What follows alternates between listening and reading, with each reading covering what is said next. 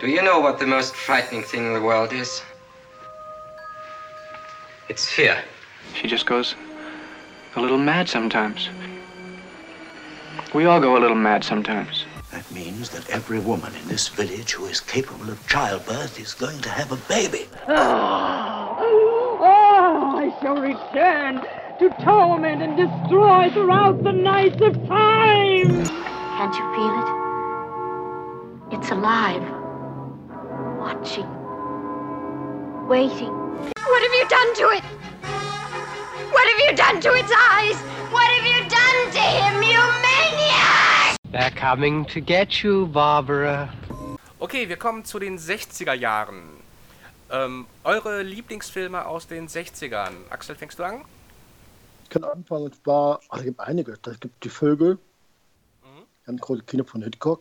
Mein absoluter Favorit der 60er ist aber noch immer Night of Living Dead. Mhm. Die Nacht der lebenden Toten. Das ist für mich so der Grundgestein der ganzen Zombie-Filme. Und auch eigentlich so die beste, aber Romero in meinen Augen immer noch die besten Zombie-Filme gemacht hat, die wahren Zombie-Filme. A widespread investigation of reports from funeral homes, morgues, and hospitals has concluded that the unburied dead are coming back to life and seeking human victims. Ich nach der lebenden Tod auch einer meiner ersten Zombie-Filme, die ich gesehen habe, glaube ich. Mhm. Und da finde ich auch ganz cool, dass man da vielleicht äh, die Figur packen für die Friedhofsszene mit dem Pärchen oder auch eben, äh, das wäre einfach eigentlich egal, oder kleine Mädchen auch von Night of Living Dead. Daraus eine kleine Schwarz-Weiß-Figur zu machen. Oder ich weiß nicht, gibt da vielleicht auch irgendwas? Es gab von Amok Time mal eine Reihe von Figuren sogar. Da gab es eben Barbara gab's, äh, dann irgendwie diesen Zombie auf dem Friedhof und noch zwei, drei Figuren. Äh, allerdings auch nicht mehr ganz State of the Art, äh, für, für, also für heutige Verhältnisse halt. Ja, gut, klar. Ein paar Jahre auf dem Buckel, die Figuren. Äh, aber Night of the Living Dead, finde ich, ist natürlich auch irgendwie einer der ganz großen Klassiker und eigentlich so, wenn man so will, der erste wirklich moderne Zombie-Film. Also die Ablöse von den Voodoo-Zombies hin zu, ja, zu modernen Zombie halt. Äh, da kann Michael bestimmt auch noch was zu sagen. Ihr habt euch ja ausgiebig mit dem Thema Zombies äh, in eurem Buch beschäftigt. Oh ja, genau. Also in unserem äh, Virus Book of Zombies, äh, da gibt es halt, wo man muss ja eigentlich sagen, äh, es sind ja sogar mehrere. Ne? Mhm. es gab Teil 1 und Teil 2 und dann gab es nochmal das Kompendium.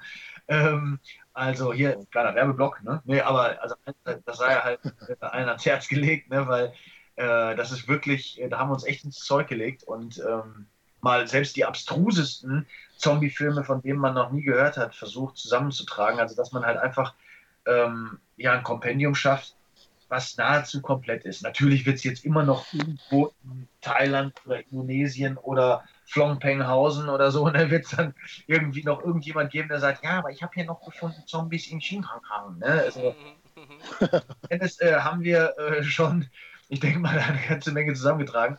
Hm. Ja, und äh, wie du, aber im Grunde hast du schon das Wichtigste gesagt, also oder ihr ähm, filmgeschichtlich, denke ich auch, ist halt einfach Night of the Living Dead, ähm, äh, ist da nicht nur ein Meilenstein äh, der Filmgeschichte, ist ja nicht umsonst äh, äh, im, ähm, äh, na, sag schnell, Wortfindungsstörung, im, im, New York Museum of Modern Art, ne? mhm. ähm, sondern ja, er markiert halt einfach den Wendepunkt ähm, und im Grunde ist es, eigentlich ist es so, der, äh, der, der Urknall für die Zombies, wie wir sie heute kennen. Ja, weil damals, äh, du hast schon gesagt, die, die, äh, die Videozombies, die, genau, die Voodoo-Zombies, die haben ja weder gefressen noch irgendwas Schlimmes getan. Die haben vielleicht mal gewirkt oder so, aber eigentlich sind die nur in der Gegend rumgerannt äh, und haben einen guten Eindruck gemacht. Ne? Äh, eigentlich waren das ja ursprünglich mal Arbeiter. Ähm, ich könnte vielleicht noch äh, was ganz Interessantes erzählen, wie es überhaupt ähm, zu, zu dem Phänomen Zombie kam. Also ähm, was, was es eigentlich bedeutet. Okay, kleiner, also, kleiner Exkurs, wie, kleiner, genau, kleiner Exkurs. das Licht der Welt erblickten. genau. Äh, kleiner Exkurs. Ähm, also das Wort Zombie stammt tatsächlich äh, von äh, Sklaven, die sich damit bezeichnet haben, weil sie als, als Zwangsarbeiter verschleppt leibeigen, ne, nicht mehr sich selbst gehörend, sondern jemand anders gehörend, also unter dem Bann eines anderen standen, nämlich dem Großgrundbesitzer, Mhm. Äh, meist nichts zu essen, nichts zu trinken bekamen, also äh, ausgemergelt, äh, äh, ähm, äh, halb verhungert aussahen, natürlich von der vielen Arbeit äh, schroff und geschunden. Ähm, sie wirkten halt wie wandelnde Tote, wie lebende Leichname, sind so äh, auf die Baumwollfelder gegangen und haben dort gepflückt. Und ähm, ja, und da war halt äh, Zombie, war halt ähm, in, in, der, in der Kultur, äh, in der Voodoo-Kultur ein Wort ähm, für, für diese Art äh, äh, Menschen, ne? äh, gebeutelte Menschen. So. Und sie haben halt, sie haben halt immer gesagt, sie, sie wirken wie, wie lebende Leichname. Und daraus hat im Grunde Hollywood hat eigentlich diesen äh, I Walked with a Zombie oder äh, White Zombie Kult geschaffen. Nämlich äh, in White Zombie, wir erinnern uns, Bela Lugosi als Großgrundbesitzer ähm, macht sich äh, die durch Voodoo gefügig und sie arbeiten halt, äh, die Zombies arbeiten oder erledigen Aufträge für diesen Großgrundbesitzer. Also im Grunde genau wie es damals in der Realität war. Ähm, mit dem eigentlichen Voodoo-Zauber, äh, wie man ihn jetzt von Haiti kennt oder halt aus Benin äh, in Afrika, ähm, hat das eigentlich relativ wenig zu tun. Äh, ähm, denn äh, der Voodoo-Kult macht keine Zombies in dem Sinne. Also es gibt natürlich diese Geschichten mit dem Pustepulver, was man so kennt. Dann fallen die Leute irgendwie tot um und sehen aus wie, äh, wirken wie scheintot äh, und äh, können dann wieder ausgegraben werden. Ähm, solche Geschichten sind überliefert, aber letzten Endes ähm, geht das wirklich äh, auf diese Plantagenarbeiter zurück, die halt äh, wandelten wie lebende Tote.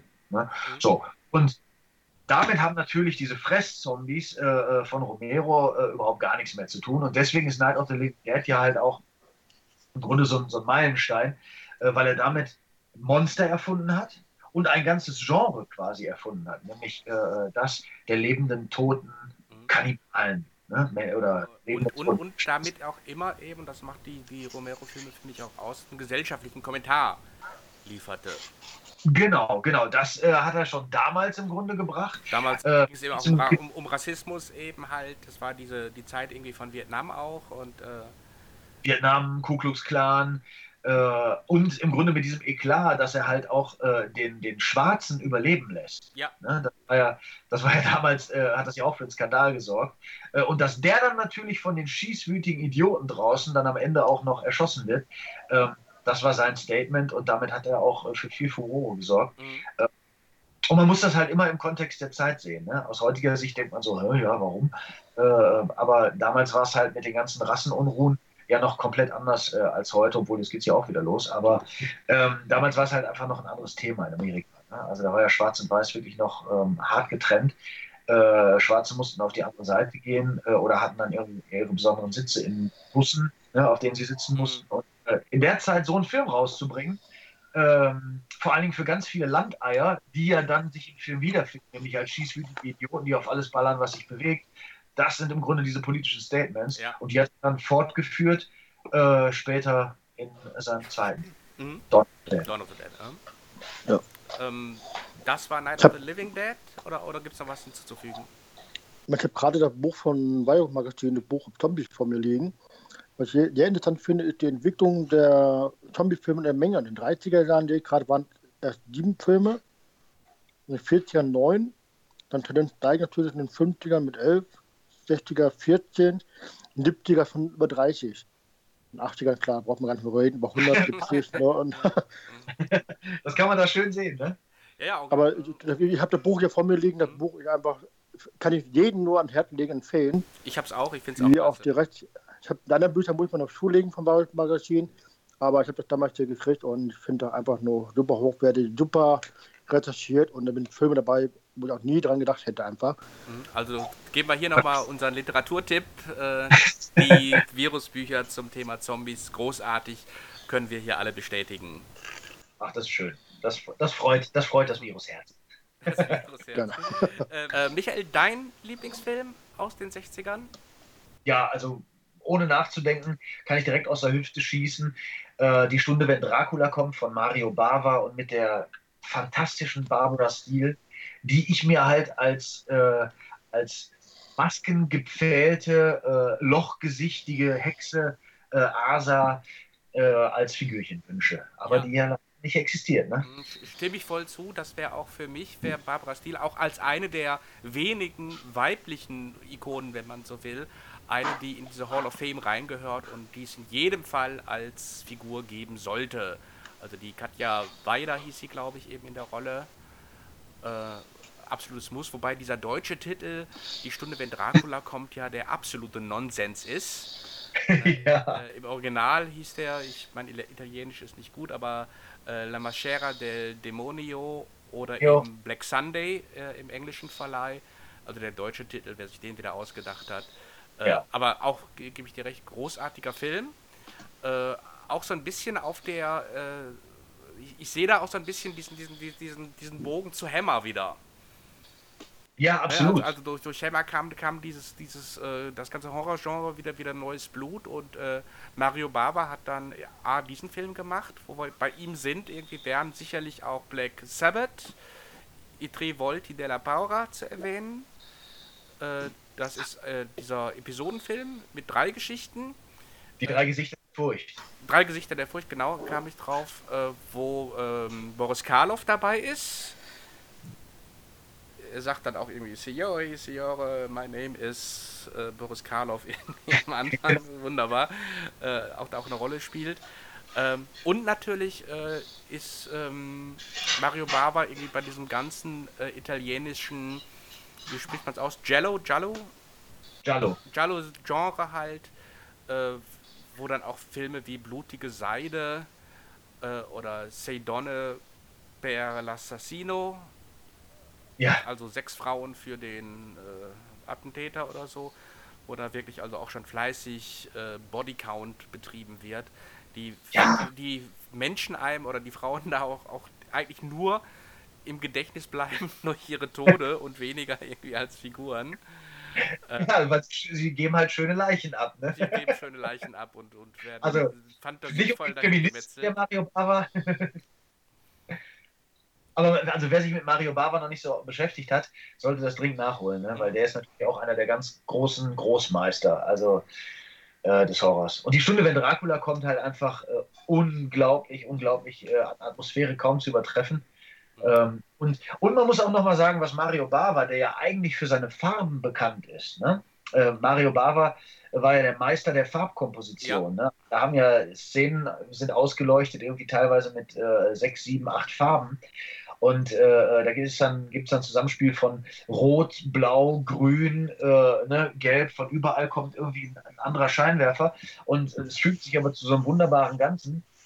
Und dieser Mann äh, geht einen Schritt zurück und bringt dann 1960 in der Zeit der Farben, ja, die Stunde, wenn Dracula kommt, in wunderbarstem Schwarz-Weiß. Also richtig sattes Schwarz-Weiß. Ja, naja, also auch diese, diese Intro-Szene da mit dem Henker mit seinem Hammer und der Maske mit den Spikes drin und so, das ja. ist schon äh, also so intensiv auch, also ganz das geht immer.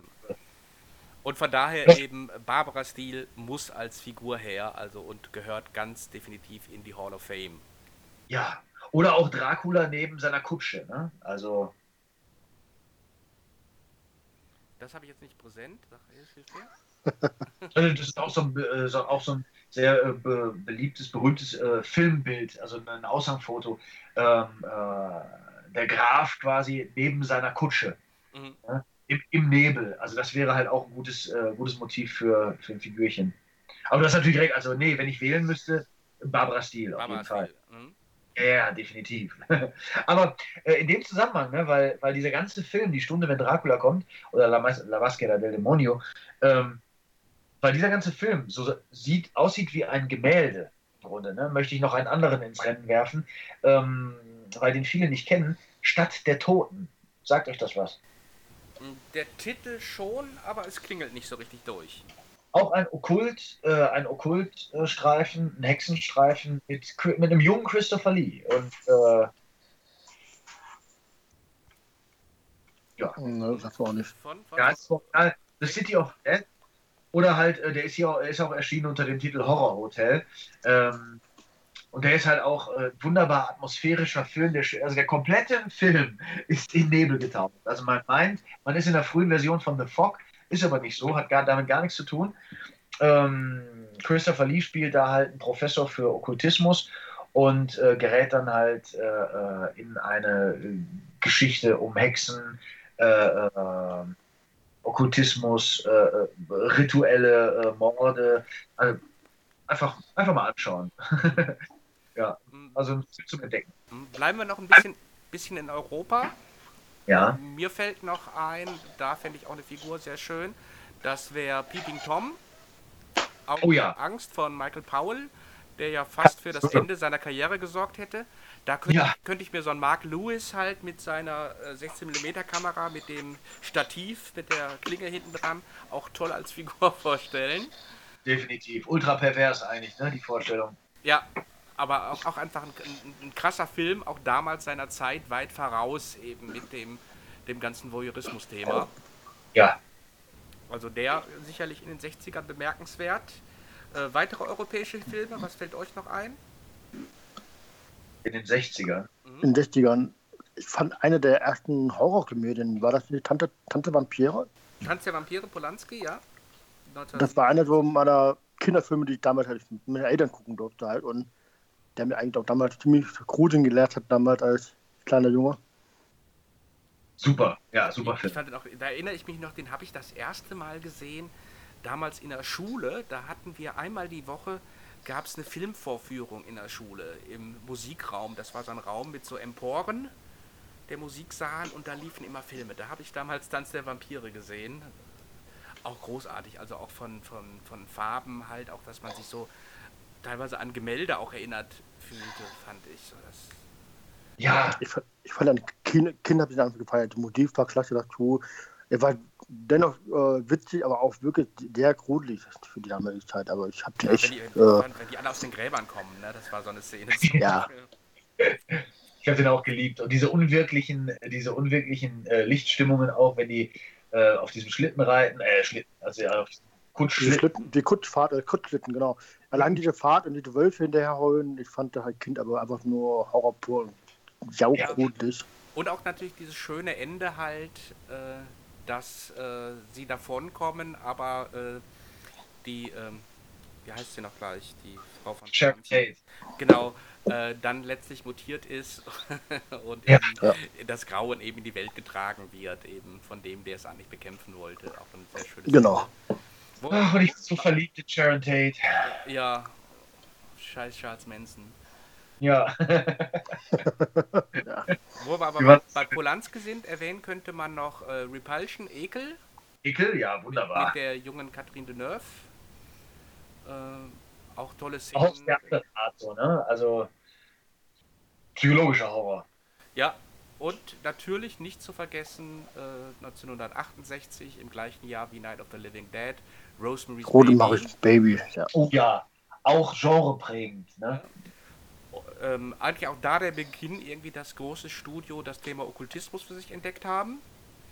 Äh, da fände ich auch, wenn es jetzt natürlich kein äh, Monster in dem Sinne ist, aber äh, Rosemary mit, ihr, mit dem Messer, der Kurzhaarfrisur und in diesem hellblauen Nachthemd äh, wie sie dann da steht, ihr erinnert euch an die Schlussszene mit der Wiege. What have you done to him? What have you done to his eyes? Oder so ähnlich heißt es. Äh, also das fände ich auch eine tolle Figur. Rosemary eben in diesem bläulichen Nachthemd ist, glaube ich, und eben dieses Messer in der Hand. Äh, ja. Wäre eine tolle Figur. What have you done to it? What have you done to its eyes? What have you done to him, you maniac? Und auch toll fände ich auch, weil ich die Schauspielerin immer sehr mochte, Bruce Gordon, äh, da in der ja. Rolle der Mini äh, Castevet. Die ja, die ja bekannt ist aus äh, ähm, Harold and Maude. Harold ne? and Maude, da kennt man sie in erster Linie. Also, wie gesagt, die, die wünsche ich mir eigentlich schon lange als, äh, als Figur. Äh, meinetwegen auch als Mord natürlich, wäre auch toll, aber wie gesagt, in dieser Rolle der Mini fände ich sie auch sehr gut. Bei der Gelegenheit, sag mal, Mick, ähm, wie nennt man denn diese, nennt man das Display oder wie nennt man das, wenn, wenn nicht nur ein Figürchen, äh, ähm, wenn man nicht nur ein Figürchen hat, sondern Szene? Ja, eine, also äh, zum Beispiel, wenn man jetzt, wenn man jetzt, man hätte Rosemary äh, äh, und die Wiege und sie mit dem Messer und dann, ne, dann steht die Wiege daneben. Mhm. Wie, wie nennt man das? Das ist ja dann kein Figürchen, sondern das ist ja mehr. Ist das Display oder? Ja, ich meine, entweder ist es halt eine Figur mit üppigem Zubehör einfach. Oh ja, okay. also, ne? oder, oder wenn es also noch einen Backdrop da gibt, könnte man natürlich auch von, von Diorama dann sprechen. Ne? Ja, okay. Weil das wäre natürlich schön, ne? Sie mit dem Messer und daneben der, äh, die Wiege und dann im Hintergrund noch die Ruth Gordon. Also einfach, die fände ich wirklich klasse auch als, als, als Figur, wie ich auch den Film recht großartig fand. Also. Ja, absolut. Ja. Ich meine, und der hat ja alles nach sich gezogen. Ne? Die, die Wiege des Bösen, die Wiege des Schreckens, ne? die, also sämtliche, sämtliche Wiegefilme, äh, äh dann sämtliche äh, böse, äh, böse Babys, böse Kinder, äh, ne? ähm, rituelle äh, rituelle Besamungen von Satanisten irgendwie. Ne? Das ist ja alles. Äh, ja, und eben auch die, die, die, die, die Filme, die dann in den 70er Jahren danach kommen, also über die wir noch sprechen werden, wie Exorzist, Omen, die ja. ja. auch diesen Themenkreis bearbeiten, wo jetzt in Omen zum Beispiel dann halt so ein Junior da ist, der da erst gerade geboren wurde, im Grunde genommen. Genau, auch einer meiner Lieblinge.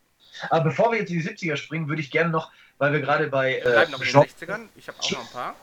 Äh, weil wir gerade bei genrebildenden Filmen ja noch immer äh, gerade waren, ne? Äh, Rosemary's Baby, möchte ich ganz gerne mal den Bogen äh, spannen zu Herschel Gordon Lewis. Weil 1963 kam ja Blood Feast und der hat ja im Grunde dafür gesorgt, äh, dass wir heute überhaupt die Splatterfilme so haben, wie wir sie haben. Ne? Also, Wer als erster Splatterfilm gilt, eben? Blood Feast hat im Grunde äh, den Splatterfilm, äh, also ist quasi, Herschel Gordon Lewis ist der Vater der Splatterfilme, mhm. genau. Und Blood Feast hat im Grunde damit äh, nochmal, so wie die Hammer-Filme, äh, mit ihrem Blut, äh, Sex und Blut äh, oder Sex und Gewalteinsatz ähm, eine Schraube, die Schraube angezogen haben. So hat Herschel Gordon Lewis quasi, sagen wir mal, eine Axt in, in, in, die Filmgeschichte geschlagen, ne, mit Blood Feast. Mhm. Also daran gab es ja dann kein Halten mehr, ne? äh, mit äh, drastischen Darstellungen. Stimmt. Amen. Ja, Krieg, muss ich sagen, hat er auch noch nicht gesehen. Ich habe ihn auch noch nicht gesehen, muss ich gestehen. Ich kenne ihn natürlich, von, äh, also eben aus der Geschichte, aber ich habe ihn noch nicht gesehen. Äh, er gilt ja oft auch als schlechter Film, je nachdem, welche Quellen man liest. Also natürlich in der Bedeutung als so erster Splatterfilm, wenn man so will. Ja, äh, ja. Aber nicht als großartiger Film ja, also ich sag mal, ja, es ist jetzt, ne, genau, äh, von der, also qualitativ, da geht es eher, also es geht eher um die Bedeutung. Äh, es geht eher um die filmgeschichtliche Bedeutung. Bei Aber der ist doch jetzt auch für den Wahnsinn. Was, was sagst du, Axel? Der ist ja jetzt auch wieder in, äh, fertig gedreht, glaube ich, schon als Remake ne, von Marcel Wald, wenn ich das richtig im Kopf habe. Genau.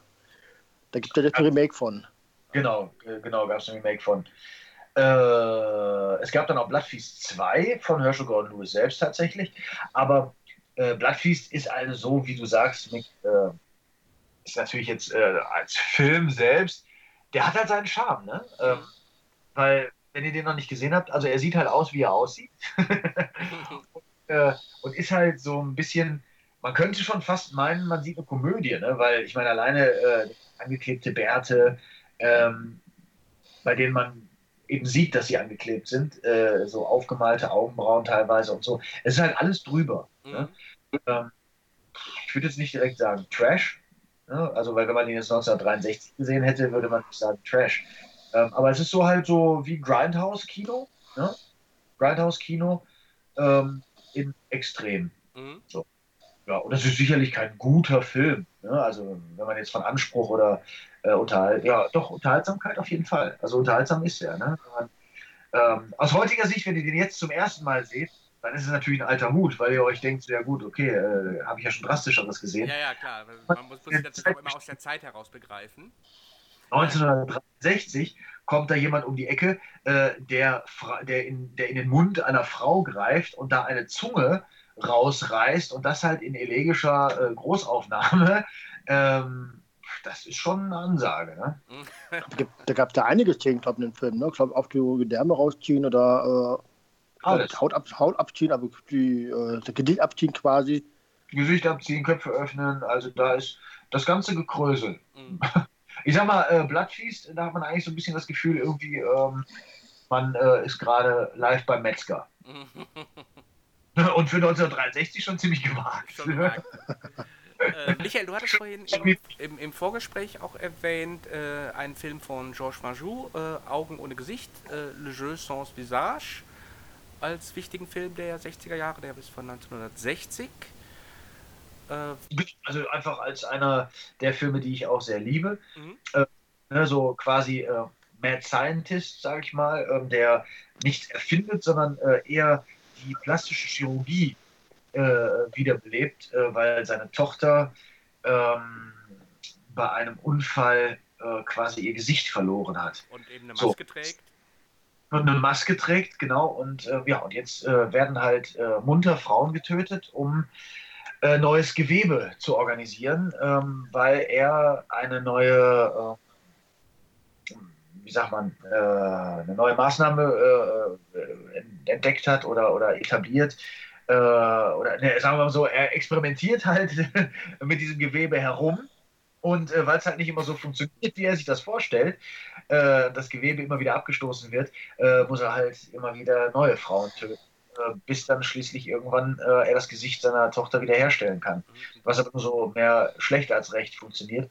Und für 1960 ist das auch schon A, äh, thematisch, äh, diese Hauttransplantation, die dann halt auch äh, ähm, ja, mehr oder weniger gezeigt werden, aber äh, äh, ähm, schon gewagt. Dann diese, also diese Perver die Perversität, ne, äh, mit der er da vorgeht ähm, und vor allen Dingen halt so dieses Hin- und Hergerissen sein zwischen äh, das Monster, den Mad Scientist verstehen, ne, weil es ist ja eigentlich ein, äh, äh, äh, honorer Beweggrund, warum er das macht. Ja, also man kann das irgendwie nachvollziehen, wenn das jetzt meine Tochter wäre. Ne? Aber äh, äh, und, und natürlich diesem, diesem moralischen Dilemma, dass er halt dafür Frauen umbringt. Ne? Also das bringt dieser Film, da bringt dieser Film, sagen wir mal, nochmal eine, eine neue Thematik in das äh, Genre, in das Horror-Genre.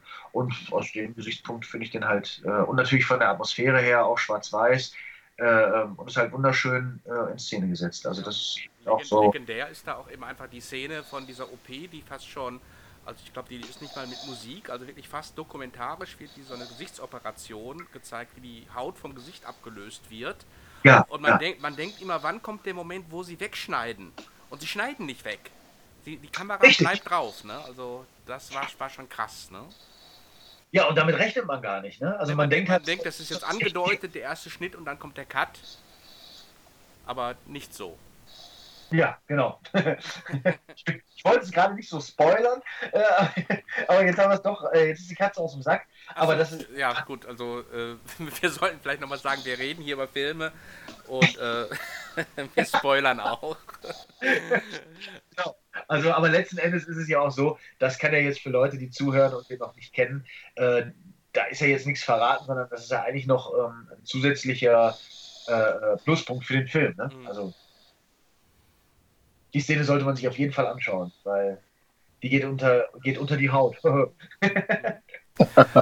Äh, zwei meiner Lieblingsfilme, die ich noch ansprechen wollte aus der Zeit, äh, ist einmal natürlich von Alfred Hitchcock Psycho.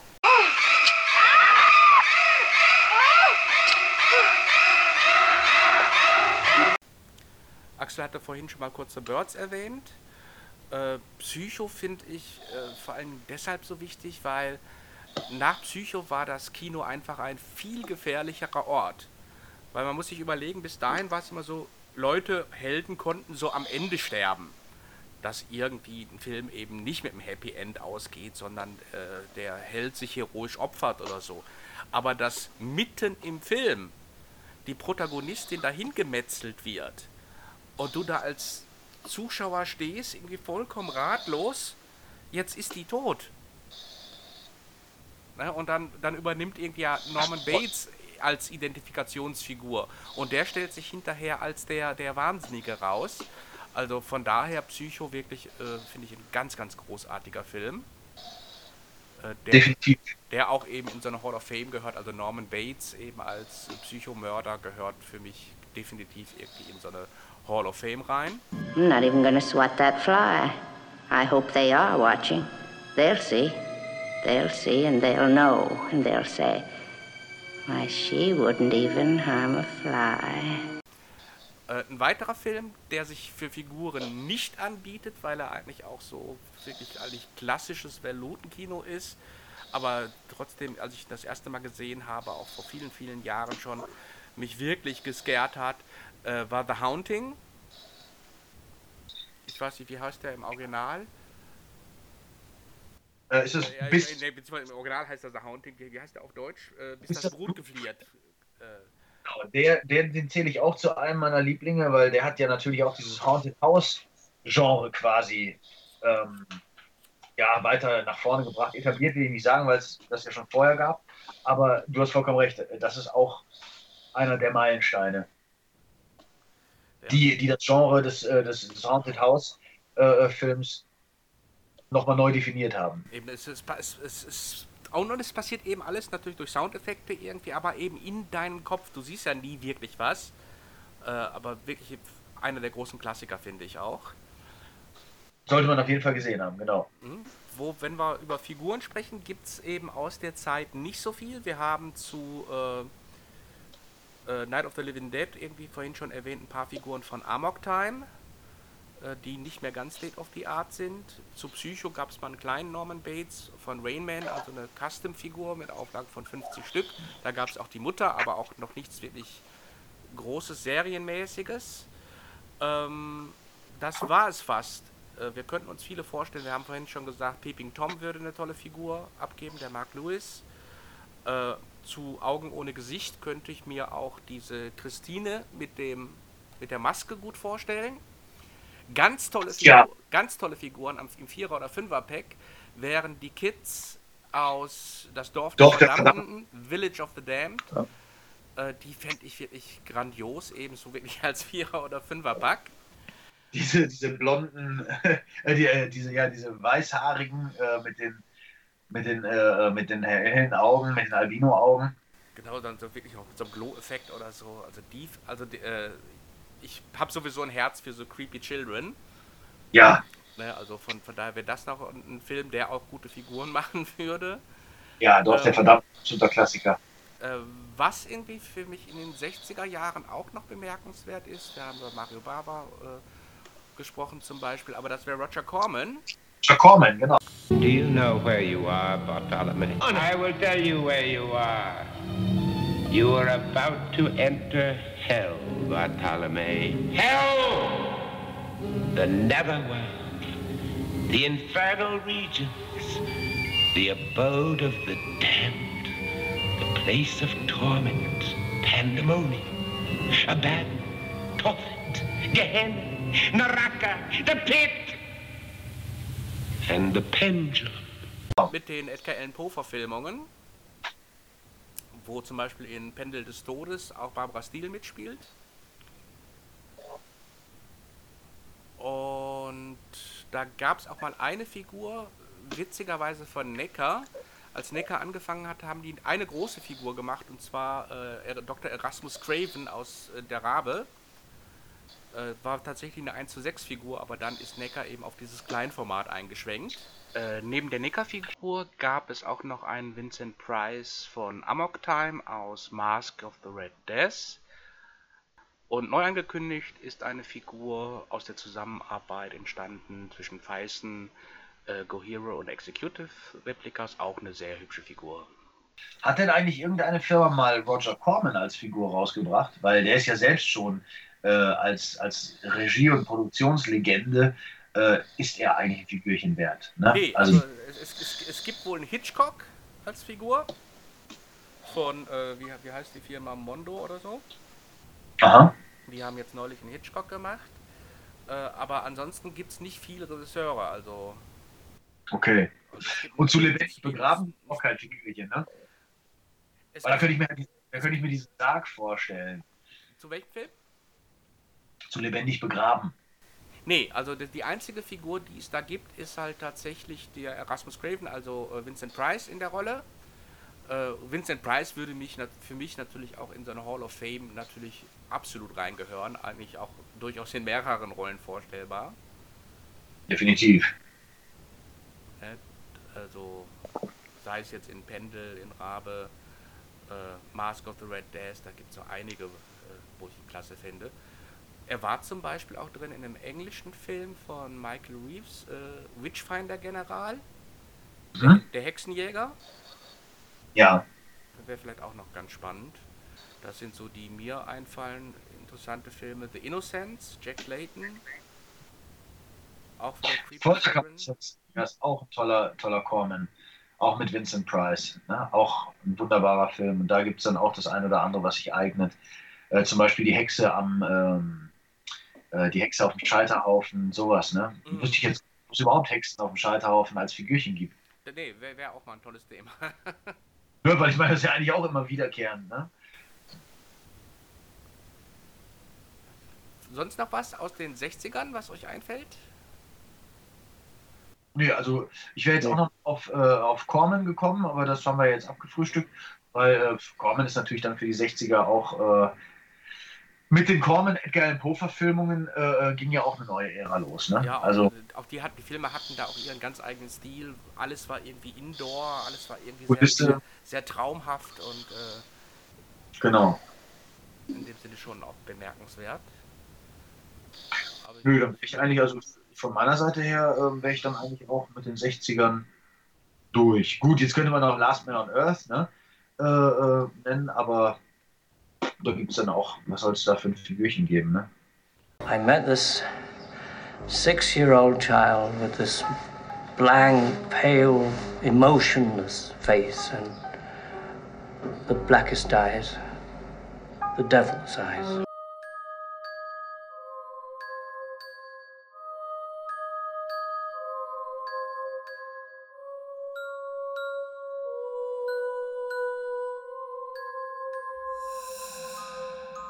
What shall I sing to my Lord from my window? What shall I sing for my Lord will not stay? What shall I sing for my Lord will not listen? Where shall I go for my Lord is away? Whom shall I love when the moon is arisen?